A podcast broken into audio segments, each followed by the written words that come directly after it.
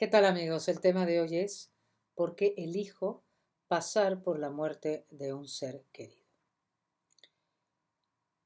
Aunque suene sorprendente, elegimos pasar por la muerte de un ser querido antes de encarnar. Nos ponemos de acuerdo con el alma de nuestro ser querido, nos ponemos de acuerdo juntos en el tipo de experiencia en la cual nos vamos a apoyar mutuamente en la siguiente vida. Y eso puede incluir que uno de los dos se vaya de una manera violenta o inesperada, temprana, de nuestra vida. ¿Por qué elegiríamos pasar por ese tipo de sufrimiento? La razón es para avanzar desde el punto de vista del proceso álmico. Cuando estamos del otro lado, entre vidas, antes de encarnar, vemos las cosas de una forma muy distinta a como las vemos aquí. Aquí, al entrar en un cuerpo físico, al encarnar, es como si se nos corriera un velo y olvidamos para empezar, olvidamos nuestra conexión con lo que somos, con la conexión con nuestra divinidad, con la luz infinita y el amor infinito que somos. Por otro lado, eso es parte de la prueba, es el olvido de lo que somos. Al olvidarnos de la conexión con el todo, nos tendemos en vida tras vida a apegarnos a todo lo que este plano material ofrece. El apego a situaciones, eh, cosas materiales, seres humanos, ideas, posición, imagen, viene del deseo de encontrar la seguridad en la tierra, en algo o en alguien que nos haga sentir más plenos, porque precisamente el olvido de nuestra esencia, de lo que somos, implica sentirnos incompletos. Y creemos, cuando estamos en la tierra, que esa incompletud o vacío que todos sentimos, lo vamos a poder llenar a través de afectos, de circunstancias, del reconocimiento de los demás, de cosas materiales. Y es parte de nuestro proceso ir y buscar la completud en lo externo. Pero ¿qué pasa? Cuando morimos y llegamos del otro lado, cuando estamos en la luz y eh, hacemos un repaso de nuestras vidas que acaban de pasar y se nos aclaran muchas cosas de el por qué venimos aquí, que es a recordar nuestra esencia, a aprender a actuar desde el amor, que eso es lo que somos.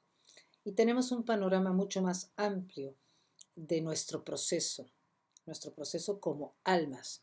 El proceso del alma implica, el alma toma un vestido, que es un cuerpo físico, para poder aterrizar en este planeta, pero el propósito del alma es manifestar la luz del espíritu a través de las personalidades que va tomando a través de muchas vidas.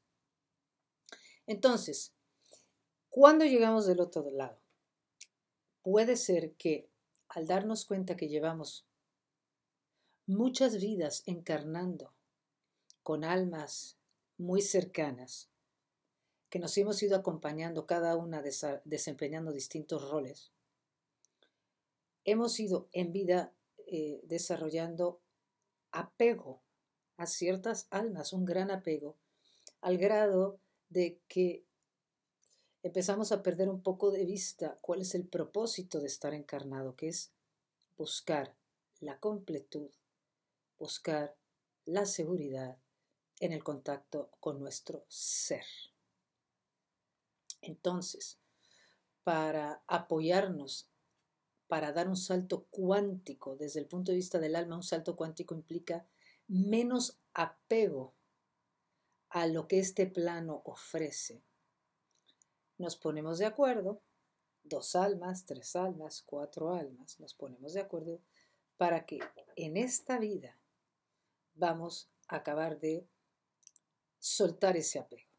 Vamos a atrevernos a que en un momento dado una de las almas, un par de las almas o varias de las almas se van a ir en un momento de mi vida en donde yo estoy fuertemente apegada, apegado a esa alma. Es lógico que esté apegada porque son almas con las que hemos desarrollado eh, lazos eh, de muchísima unión.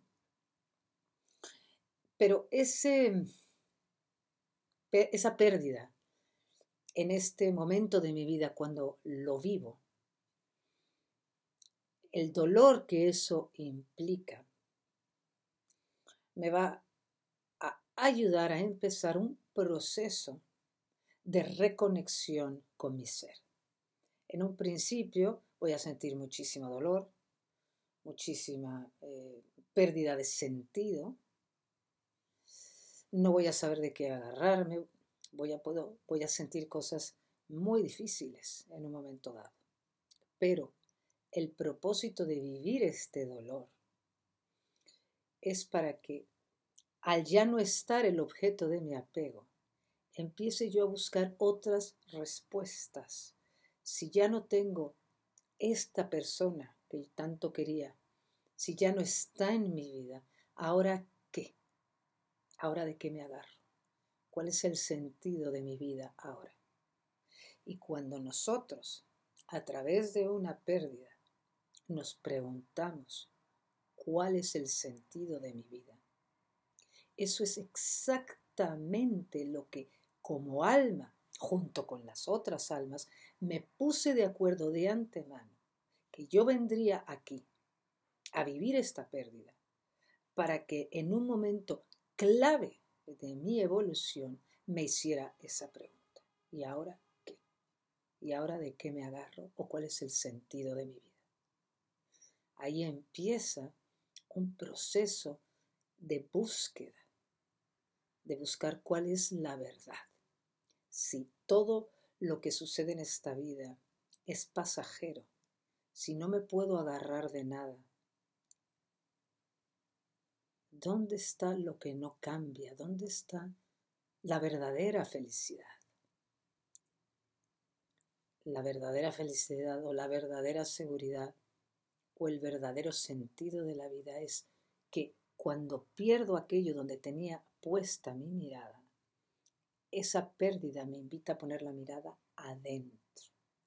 En lugar de ya no la tengo puesta en lo de afuera, porque pierdo aquello en lo que la ponía, la mirada, y ahora regreso aquí, regreso a casa. Es cuando empiezo a mirar adentro a cuestionar qué estoy haciendo aquí, que empieza, que aparece el maestro, los cursos, los libros, la ayuda que yo necesito para mirar profundamente en el único lugar donde puedo encontrar la paz y la seguridad. Y eso es en el contacto con mi ser interior. Este es el propósito de una pérdida. Dejar de buscar la plenitud en mis afectos para regresar a casa. Muchas gracias.